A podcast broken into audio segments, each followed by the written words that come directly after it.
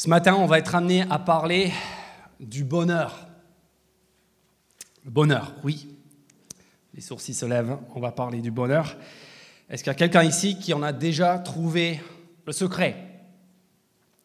Le sujet du bonheur, il a un attrait existentiel et même aussi commercial euh, qui sont inégalés. Et je suppose, si je posais la question ce matin, est-ce que vous êtes heureux? À tous ceux qui sont ici J'imagine qu'on aurait tout un panel de réponses. Si je pose la question, est-ce que tu veux être heureux ou heureuse? Eh bien là, je garantis, c'est la réponse unique. Eh bien, figurez-vous que ce livre, et en particulier le dernier livre, le livre de l'Apocalypse, le livre le plus bizarre, le plus étrange, le plus effrayant de toute la Bible, a pour objectif de nous rendre heureux. Le livre commence et se termine par une promesse de bonheur à l'intention de tous ses lecteurs. Regardez-moi ce qu'on vient de lire. La page 810 de vos Bibles, Apocalypse chapitre 1 verset 3. Heureux celui qui lit et ceux qui écoutent les paroles de la prophétie et garde ce qui s'y trouve écrit. Puis allez à la fin du livre, chapitre 22, verset 7. Voici, je viens bientôt. Heureux celui qui lit,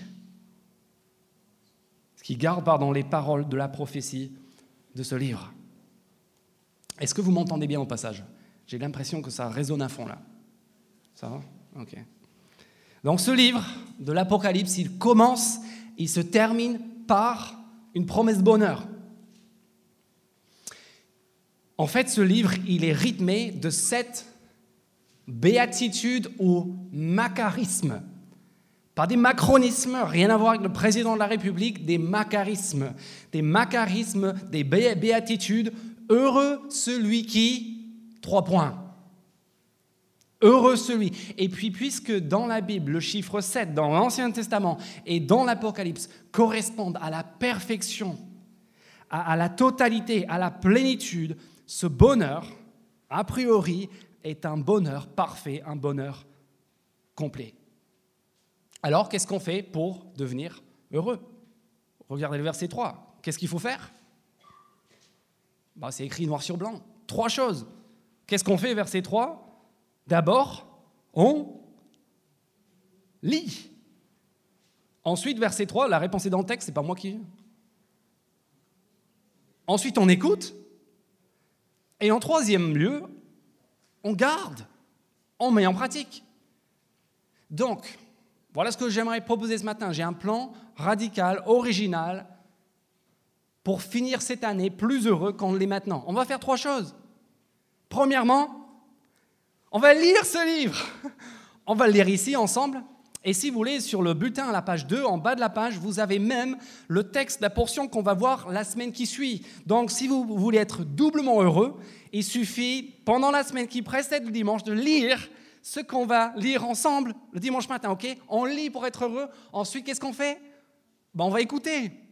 Ce qu'on est en train de faire maintenant, on va se réunir pour essayer de comprendre et, percevoir le sens et le message et la pertinence de tout cela pour nous. Et puis en troisième lieu, on va se retrouver en semaine dans des petits groupes pour nous encourager ensemble à garder, à mettre en pratique, à vivre de ce que ce livre dit. Et en faisant cela, on va devenir heureux. Vous voulez faire le test? Si vous ne savez pas de quoi je parle par rapport au troisième point, ne manquez pas PEPS Découverte les 27 et 28 septembre prochain. C'est la porte d'entrée pour pouvoir vivre la troisième étape indispensable à votre bonheur. Et ce matin, avant de démarrer le livre, euh, on va voir ensemble deux choses. Jean, il nous donne déjà en introduction de ce livre deux indices de pourquoi ce livre pourrait être propre à nous rendre heureux. Le premier indice, c'est dans les versets 1 à 4. Dans les versets 1 à 4, il nous parle de ce que ce livre est ou si vous voulez le mot technique, il nous parle de son genre. Et en deuxième lieu, dans les versets 4 à 8, je vais me servir deux fois du verset 4, il nous parle aussi de la deuxième raison pour laquelle ce livre peut nous rendre heureux, et c'est son auteur. Son auteur, d'accord? Son genre, ce que ce livre est, et son auteur, de qui ce livre vient. Deux indices de pourquoi ce livre peut nous rendre heureux. D'abord, regardez les versets 1 à 4 et les indices quant au genre, quant à ce que ce livre est. Et si vous avez l'impression que des mots techniques comme genre, ça sonne le cours de littérature au mirail, eh bien, détrompez-vous, le genre, ça nous concerne tous. C'est essentiel. Si on ne veut pas être malheureux, si on ne veut pas être frustré par un livre, il faut qu'on comprenne son genre. Euh, à la maison, j'ai trois enfants et deux grands-enfants, et j'ai un fils, l'aîné, qui est fou d'Astérix. Dès qu'il rentre à la maison le soir, il loue son Astérix sur le canapé, il il est aux anges. Et, puis j'ai une fille, et ma fille, ce qu'elle aime, c'est les gâteaux, et notamment des livres de recettes de gâteaux. Et si moi je me trompe de genre avec mes enfants, si je donne à, ma fille, euh, ou enfin, si je donne à, mon fils un livre de recettes de gâteaux, il va me dire, mais papa, mais ce livre, il n'est pas drôle. Et si je donne à ma fille qui veut faire des gâteaux un, un Astérix, dit, mais papa, où sont les gâteaux? Il n'y a rien à manger. J'ai mangé dans ce livre juste des, sangliers à la fin. Et moi, je voulais du gâteau. Si on se trompe du genre d'un livre, ça nous mène non pas au bonheur, mais à la frustration. Et un petit peu comme beaucoup des plus grands artistes, Jean, dans son génie, il est amené, tel Picasso ou Beethoven, il est amené à pousser les limites de tous les genres existants et même jusqu'à la rupture. En fait, pour nous rendre heureux, Jean, il va prendre le meilleur de trois genres, de trois types de littérature différentes dans ce livre. Premièrement, verset 1 euh, du chapitre 1, regardez le premier mot, premier genre que Jean emploie, révélation ou apocalypse. Et quand on dit apocalypse en français, on pense soit à, Bruce Willis, à des films de science-fiction sur la fin du monde, soit on pense à une catastrophe, un désastre, n'est-ce pas? Mais quand la Bible nous parle d'apocalypse, le vrai sens du mot apocalypse à l'origine, c'est tout simplement un dévoilement, une révélation. Et, donc ce livre, c'est d'abord un livre qui va nous rendre heureux en nous ouvrant les yeux. On en a parlé la semaine passée, en nous sortant de la, de la routine. En fait, le procédé de la littérature apocalyptique, il y a plusieurs exemples. Il n'y a pas que cet apocalypse dans la Bible, il y en a plein d'autres enfin qui sont en dehors de la Bible, mais, le genre, il existe ailleurs. Et le procédé, c'est le procédé classique qu'on voit au verset 1. Euh, euh, c'est une chaîne de révélation. Regardez verset 1. Révélation de Jésus-Christ. D'où vient cette révélation, cet apocalypse de Dieu? C'est Dieu qui lui a donné pour qui? Pour montrer à ses serviteurs ce qui doit arriver bientôt. Comment est-ce qu'il a fait? En faisant, euh, en envoyant son ange à son serviteur Jean. Ok, c'est un peu compliqué. En gros, le procédé classique, c'est le suivant. Il y a un être euh, céleste, un ange, quelque chose, un envoyé euh, surnaturel qui vient et qui accorde une vision, une révélation transcendante qui nous amène en dehors des contraintes du temps et de l'espace. Il donne cette révélation au visionnaire et le visionnaire le transmet aux auditeurs. Procédé classique de la littérature apocalyptique pour nous donner de voir ce qu'on ne voyait pas un point de vue, une perspective transcendante pour voir ce qu'il en est de Dieu, de notre monde et de nous-mêmes. Et à la différence de tous les autres apocalypses que l'on connaît, d'ailleurs Jean était le premier à donner comme intitulé un livre Apocalypse, de tous les apocalypses qu'on connaît, celle-ci, elle est unique. Parce que le visionnaire se désigne clairement c'est pas quelqu'un qui cache son identité, c'est Jean, c'est un apôtre, c'est un ami de Jésus-Christ, quelqu'un qui connaissait réellement Jésus-Christ.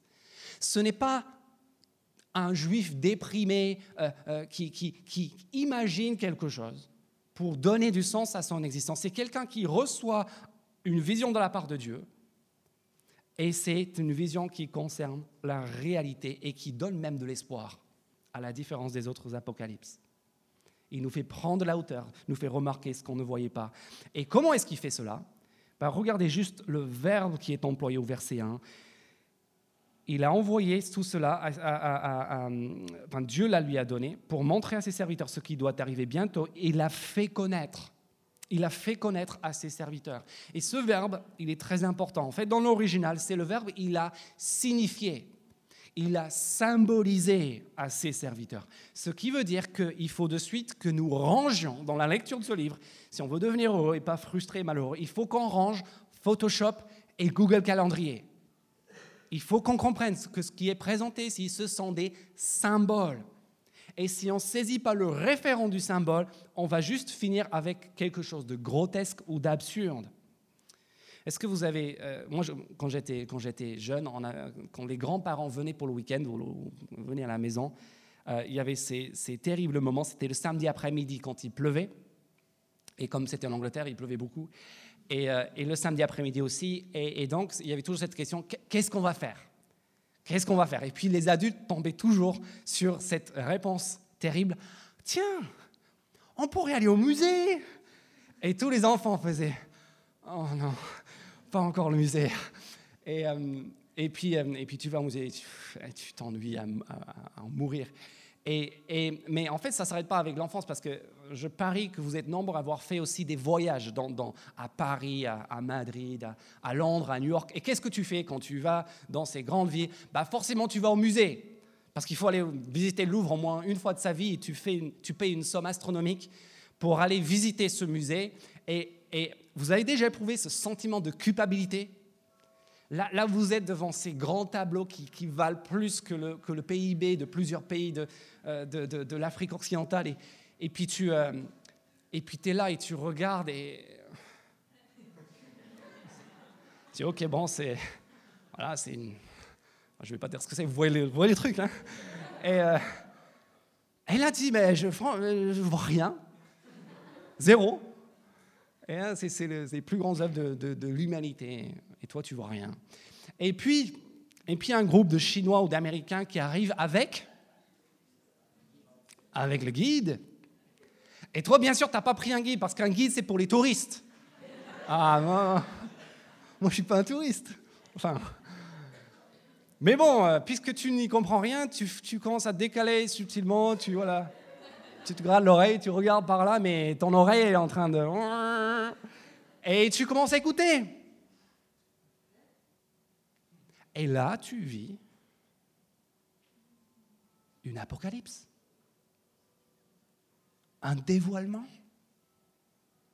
Parce que le guide, il commence à t'expliquer, alors ça, ça correspond à ça. Et regardez comment ces deux objets sont alignés. Et ça, ça renvoie à ça, c'est ce symbole et ce message.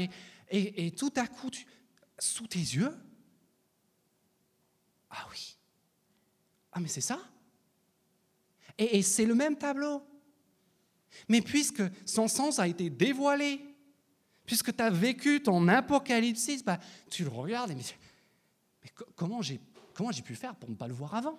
Bah, C'est sous mes yeux, c'est évident. Et c'est ce que Jean est en train de faire avec cet apocalypse. A commencer d'ailleurs par le tout premier mot. Parce que le premier mot de ce livre, c'est quoi? C'est le mot Apocalypse, qui n'est pas une invention de Jean, c'est un mot qu'il a piqué au prophète Daniel. C'est l'un des mots fétiches du prophète Daniel qui part constamment de ce qui va être dévoilé et révélé. Et, et puis il continue en prenant l'une des phrases préférées de Daniel. Regardez le verset 1. Cela concerne ce qui doit arriver bientôt. Prenez par exemple Daniel 2, chapitre 28, entre autres, et là vous avez cette phrase, la révélation, ce qui a été dévoilé concernant ce que Dieu lui a fait connaître, concernant ce qui doit arriver au dernier jour, à l'avenir, dans un avenir lointain. Et qu'est-ce qu'il fait Jean? Il repique cette allusion, cette vision de Daniel. Il dit ce que Daniel a vu de loin concernant les projets de Dieu et le règne de Dieu. Moi, je vous dis que c'est pour bientôt. Il prend cette allusion à l'Ancien Testament et puis barre mot au dernier jour. Il remplace maintenant. Ce, ce, que Daniel voit, c'est ici, le règne de Dieu, c'est maintenant. Puis au verset 3, aussitôt qu'il nous a expliqué, qu'il va nous livrer une apocalypse ou un écrit apocalyptique, au verset 3, il se contredit. Vous avez vu ça? Regardez le texte? Parce qu'on apprend au verset 3 que ce livre, c'est quoi? Les paroles de la prophétie. Puis il insiste au chapitre 22, verset 7 qu'on a vu tout à l'heure. Heureux celui qui garde les paroles de cette prophétie. Et on se dit, mais Jean, décide-toi. C'est quoi? C'est une apocalypse ou c'est de la prophétie? Il dit, oui, oui, oui. C'est une prophétie dans un style apocalyptique. Mais là, on a besoin de savoir qu'est-ce que c'est que la prophétie, parce que de suite, ça, ça fait gros mot, hein, prophétie. Et pour certains chrétiens, ah, c'est un sujet de grande fascination. Pour la plupart d'entre nous, la prophétie, c'est soit une sorte d'horoscope chrétien. Cyril, je vois ton avenir. Voilà ce qui va se passer, avec qui tu vas te marier, où tu vas vivre, ou voilà la fin du monde. Horoscope chrétien. Ou bien, la prophétie, c'est une sorte d'expérience extatique, une sorte d'expérience de troisième type, euh, spirituelle. Et on se dit, ouh, ce serait cool si on vivait ça. Mais si on se souvenait qu'en fait, si on veut savoir ce qu'est la prophétie chrétienne à, distinguer de la prophétie de l'Ancien Testament, bah, il faut lire l'Apocalypse parce que là, on a un livre qui porte sur la page de garde prophétie. Et si on savait que la prophétie chrétienne, en fait, c'est ça, peut-être qu'on en serait un peu moins friand. Et comme les prophéties de l'Ancien Testament, cette prophétie n'est pas juste une révélation de l'avenir pour satisfaire je ne sais pas quelle curiosité intellectuelle. C'est un appel, un message de la part de Dieu qui vise notre changement et qui est même conditionné à notre réponse. On va voir dans ce livre plein de fois, si tu fais cela, alors moi je ferai ceci. C'est un appel parce que Dieu, il veut pas qu'on reste comme... Ce n'est pas déterministe. Voilà ce qui va arriver. Tant pis pour toi parce que tu n'y peux rien. Non. C'est Dieu qui s'adresse à nous, qui nous donne un message, qui vise le changement et qui explique, si toi tu fais ça, alors moi je ferai ceci. Mais plus encore que de reprendre l'esprit de la prophétie de l'Ancien Testament, voilà la chose peut-être la plus incroyable concernant la prophétie de ce livre, c'est que l'Apocalypse prétend pas juste reprendre le style ou certaines allusions de la prophétie de l'Ancien Testament, mais prétend nous en donner l'interprétation définitive. Je vous ai parlé à l'instant de ce qu'il fait avec Daniel. Apocalypse pas, de Dieu, mais, mais, Apocalypse de Jésus-Christ. Concernant ce qui doit arriver au dernier jour, non. Concernant ce qui doit arriver bientôt. Et on dit, mais Jean, tu es en train de prendre les Écritures saintes. Et, et de quel droit? Tu vas juste rayer quelques mots et mettre un autre truc qui te plaît. Enfin, si moi je faisais ça, je serais viré dans la semaine. Enfin, J'espère, je compte sur les anciens pour ça. Et, puis regardez encore le, chapitre 1, verset 4. le chapitre 1, verset 4, c'est, si vous avez lu une fois ou entendu parler de l'Apocalypse une fois de votre vie, vous connaissez le nom de Dieu au chapitre 4. Qui est Dieu dans l'Apocalypse? Celui qui était, qui est et qui vient. Moi, oui, normal, c'est non, ce n'est pas l'Apocalypse. Là encore, Jean est en train de nous renvoyer à quoi? Il est en train de nous renvoyer au petit nom de Dieu. Le nom personnel de Dieu qu'il a révélé à Moïse devant le buisson ardent en Exode chapitre 3. Et Moïse a dit, c'est quoi ton nom Au nom de qui est-ce que je vais annoncer au Pharaon que j'ai été envoyé par, par Dieu? Il dit, tu leur diras, mon nom c'est... Je suis. Ok, tu vois ça sur la carte de visite, qu'est-ce que... Ce mec, soit c'est le plus gros charlatan de tous les temps, soit... Soit on est dans une autre dimension. Et, c'est ça qui nous. C'est Yahweh, celui qui est, l'éternel en français. Celui qui était, celui qui est, celui qui sera.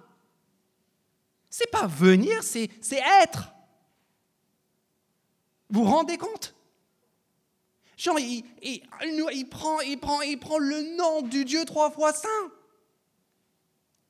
Et puis il le rature, il le change. vous savez, quand ça vous en fout quand vous êtes dans l'administration et puis on, écrit mal votre nom. Votre... Ah non, non, non, mademoiselle, non, ça ne s'écrit pas comme ça. Non, c'est avec un G. Oh. Vous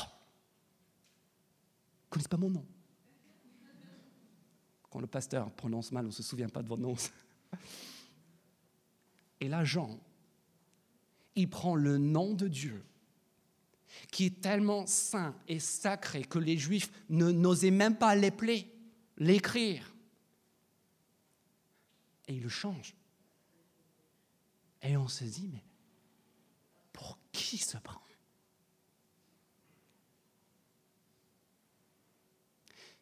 Et là, tu dis, bah, de toute façon, hein, c'est ça le problème des religions en général. Euh. Tout est une question d'interprétation en fait. Voilà, le texte est là, mais bon, euh, chacun le prend, il voit ce qu'il a envie d'y voir, il le change, il le transforme.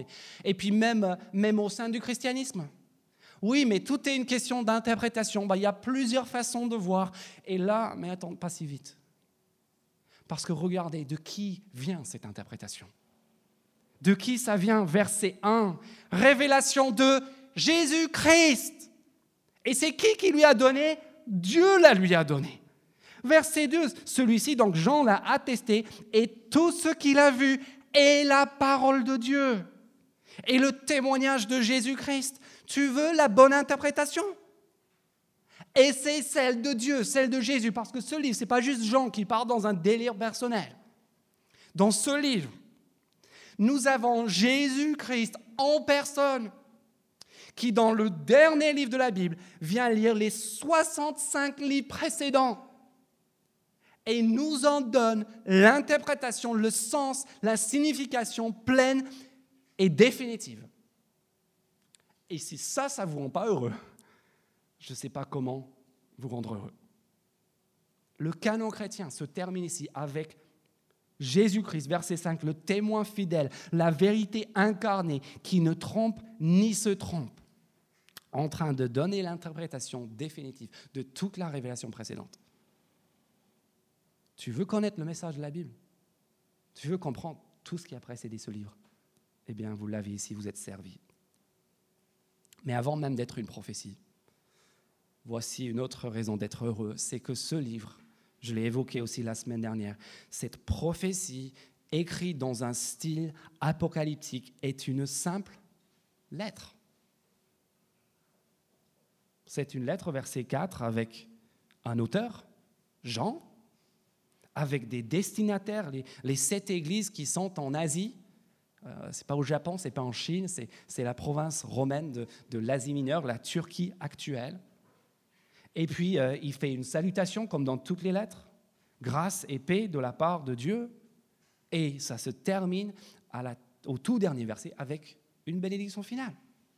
Qu'est-ce que c'est? Bah, C'est une lettre. C'est une lettre pour des chrétiens normaux, à un endroit précis dans le temps et dans l'espace, pour nous encourager. D'accord? Donc on peut être heureux d'abord à cause de ce que le livre est. C'est une lettre accessible adressée à, à des chrétiens normaux. C'est une prophétie un message de la part de Dieu qui vise notre changement et qui va même nous donner l'interprétation définitive de la part de Dieu sur tout le reste de la Bible. Et c'est dans un style apocalyptique qui nous ouvre les yeux, qui nous fait voir la réalité, Dieu et nous-mêmes, comme on ne les avait jamais vus. Mais ce qui doit nous rendre encore plus heureux que ce que ce livre est, c'est son auteur. Parce que regardez comment lui prend la place dans les versets 4 à 8. Et là, je ne vous parle pas de Jean. Parce que regardez euh, le peu de place que Jean prend. On mesure la grandeur spirituelle de Jean à son effacement. Vous, imaginez ce que Jean il aurait pu faire de sa vision? Vous imaginez la, série télé, le, film, les, plateaux, les, invitations, la notoriété qu'il aurait pu se faire avec cette vision. Il aurait pu devenir une star. Et pourtant, il s'accorde un mot dans l'original. Verset 4. Jean. Et là, les experts sont tous dans l'embarras. Mais, mais quels gens Vraisemblablement, vraisemblablement c'est l'apôtre Jean, mais, Jean lui-même, il s'en fiche. Il s'en fiche de ce qu'on pense de lui parce que l'important, ce n'est pas lui, l'auteur humain, c'est l'auteur divin. Et c'est de lui qui parle dans les versets 4 à 8. De qui vient cette lettre? Ça, ça va changer notre façon de la lire, n'est-ce pas? Euh, je, vais bientôt déménager et je n'ai pas encore mis sur la boîte aux lettres euh, la, fameuse étiquette Stop Pub. Et vous savez ce que ça signifie? Ça signifie qu'il y a, des, portions entières de l'Amazonie, celles qui n'ont pas été brûlées, qui sont en train d'être euh, insérées dans ma, boîte aux lettres. Et la plupart du temps, qu'est-ce que je reçois? Bah, Je reçois des offres alléchantes, je reçois des remises de 60 centimes d'euros sur la quatrième barquette de Côte de Port Leader Price achetée sous présentation de justificatif de domicile et dans la limite des stocks disponibles. Ce n'est pas vraiment le genre de choses qui est, propre à faire augmenter, accélérer mon rythme cardiaque, encore moins à me rendre heureux. Mais on s'arrête quand on lit cette lettre, parce que ce n'est pas Leader Price qui s'adresse à nous, c'est même pas la banque c'est même pas la police, c'est même pas la reine de l'Angleterre qui nous écrit pour nous inviter à prendre le thé avec elle à Buckingham Palace. C'est mieux que cela, verset 5. Ça vient de la part de qui? Il y a quoi marqué sur l'enveloppe? Tout simplement le souverain des rois de la terre. Et c'est lui qui nous souhaite quoi? Qui nous souhaite, verset 4, notre bonheur, grâce, ce qui veut dire faveur imméritée, et paix, ce qui veut dire bonheur absolu, euh, euh, être comblé. Et c'est lui qui nous souhaite cela. Ça vient de la part, verset 4, de celui qui était et qui est et qui vient. Puis on voit dans la suite du verset 4 qu'il y a devant son trône cet esprit, cet, cet envoyé agents spéciaux, qui, si vous voulez, qui sont prêts, tel est son pouvoir, son autorité, qui se tiennent là pour mettre en œuvre, pour réaliser son moindre décret. Et comme si cela ne suffisait pas, la lettre porte en plus le cachet personnel, verset 5, de Jésus-Christ. Le témoin fidèle. Et là, il y a un double sens. Parce que le mot dans l'original, c'est le mot martus. Et de martus, on tire notre mot français martyr chapitre 2, verset 13, Antipas, mon témoin fidèle, mon martyr fidèle. C'est-à-dire que Jésus-Christ, il est celui qui déclare la vérité, qui, qui, qui, est incapable de proférer le moindre mensonge ou contre-vérité, et qui en fait fait éclater la vérité absolue sur Dieu et sur nous par sa mort, dans l'engagement à la vérité le conduit à donner sa propre vie pour nous. Et c'est lui qui s'adresse à nous. C'est sans cacher sur l'enveloppe. Et en plus, il est ensuite, verset 5, regardez la suite, le premier-né d'entre les morts, le souverain de tous les rois, de tous les empires de la terre. Je parie qu'il y a parmi nous quelques personnes qui peuvent mettre des titres devant leur nom ou des lettres après leur nom, peut-être qui ont un certain plaisir à le faire. Maître, docteur, Monseigneur, Monsieur le député, tout ce que vous voulez. Mais moi, je connais personne qui peut mettre euh, sur sa carte de visite personnelle tout ça. Celui qui était, qui est et qui vient. Dont les sept esprits se tiennent prêts devant son trône pour accomplir sa moindre volonté. Le témoin fidèle, la vérité incarnée, qui est allé jusqu'à la mort pour, à cause de son engagement à la vérité, qui est le premier d'entre les morts qui est tout simplement le souverain des rois de la terre, et c'est lui qui nous écrit. C'est pas moi qui vous parle ce matin, c'est lui. Vous vous rendez compte? Vous ne perdez pas votre temps ici, je vous le promets. La prééminence de l'individu qui s'adresse à nous par la Bible et en particulier par ce dernier livre de la Bible doit nous faire trembler. Et s'il ne nous fait pas trembler ce matin, il y aura un jour, verset 7, où il nous fera trembler. Et en même temps qu'on tremble, on est censé tressaillir de joie de ce qu'une telle personne puisse s'intéresser à nous. Alors cette enveloppe, on l'ouvre?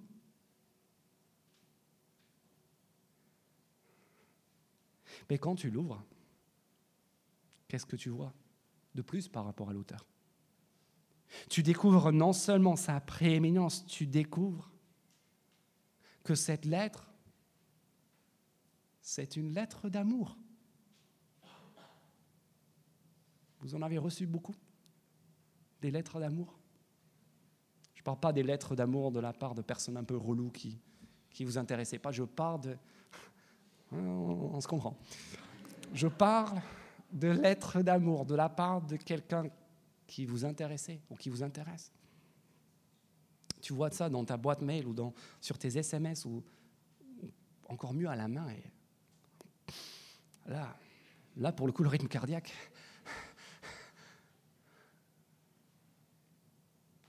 Aussitôt que Jean a prononcé le nom, verset 5, euh, au verset 4, pardon, de, la prééminence de celui qui nous adresse cette lettre. Il se lance spontanément dans une, une louange, un, un hymne à cet individu, et il dit qu'il est d'abord celui qui nous aime. Excitation, empressement, on, est en train de recevoir un écrit, une lettre d'amour. Et de la même manière que vous pourrez tous peut-être me parler des lettres d'amour qui ont marqué votre vie ou que vous espérez un jour recevoir, je parie aussi que chacun ici serait capable de, de parler d'un amour manqué, peut-être du sentiment de solitude en ce moment, même peut-être de la souffrance à cause de l'absence de l'amour, l'absence de l'amour d'un parent ou la trahison d'un conjoint, d'un partenaire. Et figurez-vous que, le message de la Bible, ce n'est pas le message de, de comment on peut apprendre à s'aimer soi-même. Ce n'est même pas une liste d'astuces pour nous faire aimer des autres. C'est le message incroyable que cet individu prééminent, le chef des rois de la terre, veut nous transmettre son amour, veut nous déclarer, si j'ose dire, sa flamme. Ça vient de, du premier né d'entre les morts, du témoin fidèle, celui qui est la vérité incarnée, qui ne peut se tromper, qui ne peut tromper, qui ne peut trahir. Est-ce qu'il y a quelqu'un ici qui ne veut pas, qui n'éprouve pas ce matin même le besoin viscéral d'un amour comme ça, s'il existe. D'autant plus que regardez le deuxième titre. Cet individu nous a aimés et il ne nous a pas aimés juste avec une lettre, avec des, des belles paroles, avec des gestes. Il nous a aimés en plus comment?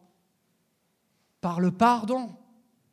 Par le pardon acquis par son sang. Cette lettre n'est pas juste une lettre d'amour, c'est aussi une lettre d'affranchissement.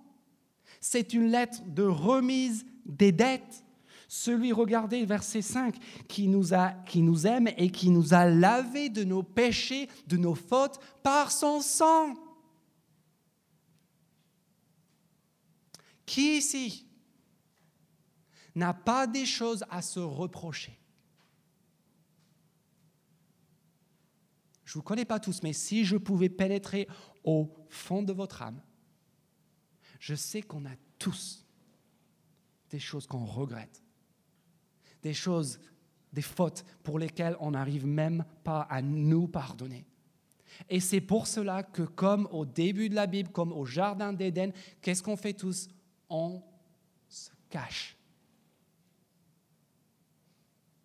On se cache aux autres, on se cache à nous-mêmes, on se maquille.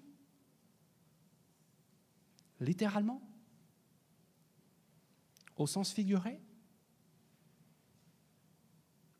Et puis quand on peut plus se cacher, quand cette vérité éclate et mise en lumière, les autres ont un soupçon par rapport à ce que nous on a fait, qu'est-ce qu'on fait? On nie. Ah non, mais je ne vois pas de quoi tu parles. Ah non, mais c'était pas moi ça. Ah moi, euh, j'ai pas de problème moi. Et même quand on est chrétien, on devient agressif. On se met sur la défensive. On boude, on cache, on nie. Et quand ça, ça ne marche pas, qu'est-ce qu'on fait ensuite? On relativise. Toi, tu oses me parler? Ben, je sais ce que toi, t'as fait. Toi, t'as fait pire. Et puis, il y a ma meilleure amie. Et si je te racontais ce qu'elle a fait, bah, par rapport à ça, moi, c'est rien. Et quand on a fini de cacher, et quand on a fini de nier, et quand on a fini de relativiser, qu'est-ce qu'on fait? On se justifie. Tu n'aurais pas fait pareil à ma place, je sais que tu aurais fait exactement la même chose si tu avais été à ma place. Mais toi, tu ne comprends pas. Tu vis pas ce que je vis, tu ressens ce que moi. Moi, ma situation, si tu étais à ma place, tu aurais fait pareil. Il y a des circonstances atténuantes, des choses que toi, tu ne comprends pas. On cache, on nie, on relativise, on se juste combien de temps Cette semaine? Combien d'efforts? Pour cacher, pour nier, pour relativiser, pour justifier ton retard, ton mensonge, ton échec, ta situation dans la vie. on se fatigue. On se fatigue nous-mêmes. Et on fatigue ceux qui sont autour de nous avec nos excuses, avec nos explications, avec nos relativisations, avec nos justifications. Pourquoi est-ce qu'on fait ça? Parce qu'on ne sait pas qu'il y a quelqu'un qui peut traiter le problème, il y a quelqu'un qui peut pardonner, effacer, enlever, oublier. Et c'est cette personne-là qui s'adresse à nous dans la Bible et qui nous dit, la bonne nouvelle, c'est que tu n'as plus besoin de te maquiller. Tu n'as plus besoin de te cacher, tu n'as plus besoin de nier, tu n'as plus besoin de relativiser et de justifier, parce que moi, je peux traiter, et j'ai déjà traité, le fond du problème. Et je veux que vous l'entendiez tous ce matin. Parce que je sais qu'il y en a qui m'entendent en train de dire ça et disent oui, oui, d'accord, ok, mais, mais, mais toi, tu es gentil. Toi, tu es chrétien. Toi, toi tu n'as pas fait ce que moi j'ai fait. Faux. Devant Dieu, on est tous fautifs. Aucun de nous n'est en mesure de nous tenir devant un Dieu trois fois saint sans avoir quoi que ce soit. Le problème n'est pas le péché. Le problème, c'est de reconnaître qu'il y a quelqu'un qui puisse le pardonner. Celui qui nous aime, tu reçois ce matin dans ta boîte aux lettres une lettre d'amour et aussi une lettre d'affranchissement. Une lettre de remise de tes dettes. Et en plus de cela, regardez la troisième euh, phrase du verset 5 tu reçois, euh, euh, le verset 6, pardon, tu reçois en troisième lieu une lettre d'embauche. Et je sais qu'il y en a ici qui attendent leur lettre d'embauche, qui rêvent de recevoir une lettre d'embauche. Tu te souviens de ta première lettre d'embauche? J'ai un ami qui a presque 70 ans et qui, qui est à la retraite et qui me dit souvent, on m'a foutu à la retraite. Moi, j'en voulais pas. Ils m'ont obligé. Parce que comme nous tous, comme toi ce matin, si tu es au chômage, tu n'es pas heureux de ne pas avoir de mission, de ne pas avoir de vocation, de ne pas avoir de but, de mission dans la vie. Et, même, vous savez quoi, ce problème nous concerne tous parce que même si tu as une carrière passionnante, même si tu travailles 70 heures par semaine et, ça, te, donne du plaisir et du prestige et un but, et, et même si tu es en train d'élever 5 enfants, 6 enfants, 7 enfants, un jour, toi aussi, tu vas vivre ce revers. Tu vas sentir la lassitude. Tu vas en avoir marre. Tu vas te retrouver sans... Cette... La maison sera vide un jour. Et qu'est-ce que tu vas faire en ce jour? J'ai une suggestion.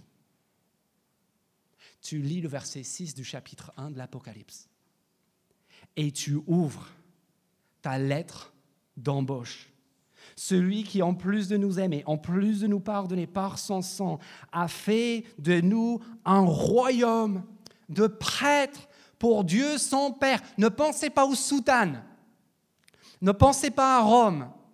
Être un prêtre, c'est pas ça, c'est pas faire partie d'une race spéciale. C'est tout simplement l'immense privilège et la joie de faire partie de ceux qui se tiennent devant Dieu, de ceux qui ont la vocation suprême de servir le Dieu qui est en train de s'adresser à nous ici. Et le jour où tu lis cela, tu te rends compte que tu as une vocation, une mission qui ne s'arrête ni avec le chômage, ni avec la maladie, ni à la retraite, ni même à la mort. Parce que tu as la vocation la plus noble, la plus élevée, la plus valorisante qui soit. Je me souviens, il y a six ans, je crois que c'était au mois d'août, j'étais sur le toit de mon immeuble à tendre le linge. et je ne voulais pas y être. Pas juste parce qu'il n'y a pas grand monde qui, est passionné pour le tendre le linge, mais parce que, parce que j'avais lu ce verset-là. Et parce que je savais pertinemment que si je suis chrétien, pas parce que je suis moi, mais, mais comme nous tous, si on est chrétien, j'ai une mission, j'ai une vocation, cette vocation de servir Dieu. Et puis j'avais eu la possibilité d'aller étudier, de me préparer et d'envisager de participer à l'implantation d'une église dans le centre-ville de Toulouse. Et à cause des circonstances de notre vie familiale, j'étais là, sur le toit de mon immeuble, en train de garder mon fils qui avait deux ans et à tendre le linge et à changer des couches. Et je suis là et je regarde l'église de Saint-Aubin et je regarde Saint-Cernin, et je regarde la médiate, je, vois tout. Et moi, je suis chaud et je suis prêt et je veux vivre cette vocation. Oui, ça. Et je demande à Dieu, mais pourquoi Pourquoi je perds mon temps ici à tendre linge, à m'occuper d'un enfant, à changer les couches? Et un jour, il m'est venu à l'esprit un verset dont j'avais fait la décortication, l'exégèse minutieuse pendant mes études en grec. Colossiens 3, 17.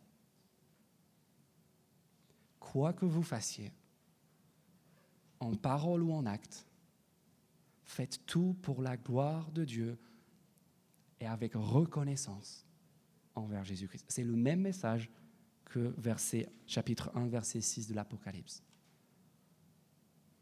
C'est le rappel que quelle que soit notre activité, on a tous la même, on a une vocation. Ça, c'est une nouvelle qui peut nous rendre heureux, quelle que soit notre situation.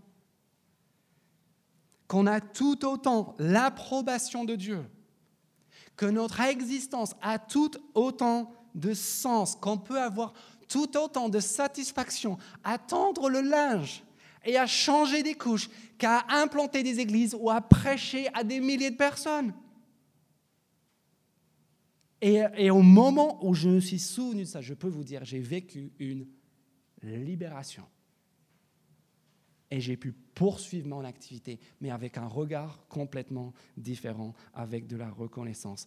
Mes amis, quelle que soit votre situation ce matin, que vous ayez la carrière la plus passionnante, que, que, vous soyez au chômage, en recherche d'emploi, que vous soyez en train de, de, tendre le linge et de changer des couches. Il y a quelqu'un ici, le, chef des souverains de la terre, le personnage le plus éminent qui soit, qui nous adresse une lettre d'amour une lettre d'affranchissement et de pardon de l'ensemble de nos dettes et nos fautes. Et qui nous adresse aussi une lettre d'embauche. la possibilité de vivre l'ensemble de notre vie pour sa gloire et pour son service. Est-ce que ça, ça ne vous rend pas heureux? Et encore une dernière chose qui peut nous rendre heureux par rapport à cet auteur, c'est le verset 7. C'est le fait que celui qui s'adresse à nous, qui veut notre bonheur, on va un jour le voir. Regardez juste. Verset 7. Le voici qui vient avec les nuées en plus de sa prééminence, en plus de sa bonté, cet auteur, il vient. Et en fait, c'est le refrain constant de ces huit premiers versets. Vous vous souvenez, chapitre 1, verset 1, ce qui doit arriver bientôt. Verset 3, la fin du verset 3, le moment est proche, encore la voix de Jésus dans les évangiles. Verset 4 et verset 8, celui qui était, qui est et qui vient. Verset 7, voici qu'il vient. Ça aussi, ça doit nous rendre heureux. Il vient celui que aujourd'hui, même les croyants, même, même nous, on voit encore partiellement, péniblement. Un, jour, il va se révéler. Il va se dévoiler aux yeux de tous. Ce qui était jusqu'ici. Votre avis personnel et privé que vous pouvez garder pour vous, merci, va devenir une réalité universel. On peut se l'imaginer ça? Ça va devenir une réalité universelle, même, regardez, même pour ses adversaires. Le voici qui vient avec lui. Tout œil le verra, même ceux qui l'ont transpercé, même ceux qui se sont opposés à lui. Vous savez ce qui va faire pleurer les gens en ce jour-là? Et c'est ça que Jean veut vous éviter et que moi je veux vous éviter ce matin. C'est d'être devant lui, celui qui va être notre juge, en se rendant compte qu'avant d'être notre juge, avant de nous rendre compte de sa prééminence et de sa puissance, qu'est-ce qu'on va voir? Qu'il a été transpercé. Qu'avant d'être notre juge, il a été transpercé, transpercé pour notre salut, pour notre bonheur. S'il vous plaît, que, que, vous soyez chrétien ce matin, que vous ne soyez pas encore chrétien, ne croyez pas à ce mensonge qui consiste à vous dire, à nous dire que Jésus-Christ est notre ennemi, notre adversaire, un rabat-joie. La première chose que nous allons voir lors de sa venue, c'est le fait qu'il a été transpercé à cause de son amour, à cause de son désir de nous pardonner et de nous embaucher. Et donc Jean, il nous dit, ne soyez pas, ne soyons pas de ceux qui voient cela et qui pleurent, qui s'en mordent les doigts parce qu'ils se sont trompés quant à son identité. Ils ont cru que le Dieu qui était venu pour les sauver était leur ennemi et leur adversaire. Et si Jean nous permet de voir toutes ces choses ce matin, c'est parce qu'il est encore temps de changer d'avis. Et il nous donne par avance la vision de la fin pour qu'on puisse aujourd'hui changer d'avis. C'est pour ça même que pendant toute la lettre, le jugement vient par cycles successifs et à chaque fois il y a des pauses et des attentes c'est pour nous dire ce n'est pas encore trop tard. Il est encore temps de devenir heureux. Heureux à cause de ce livre, à cause de ce qu'il est, et surtout à cause de son auteur.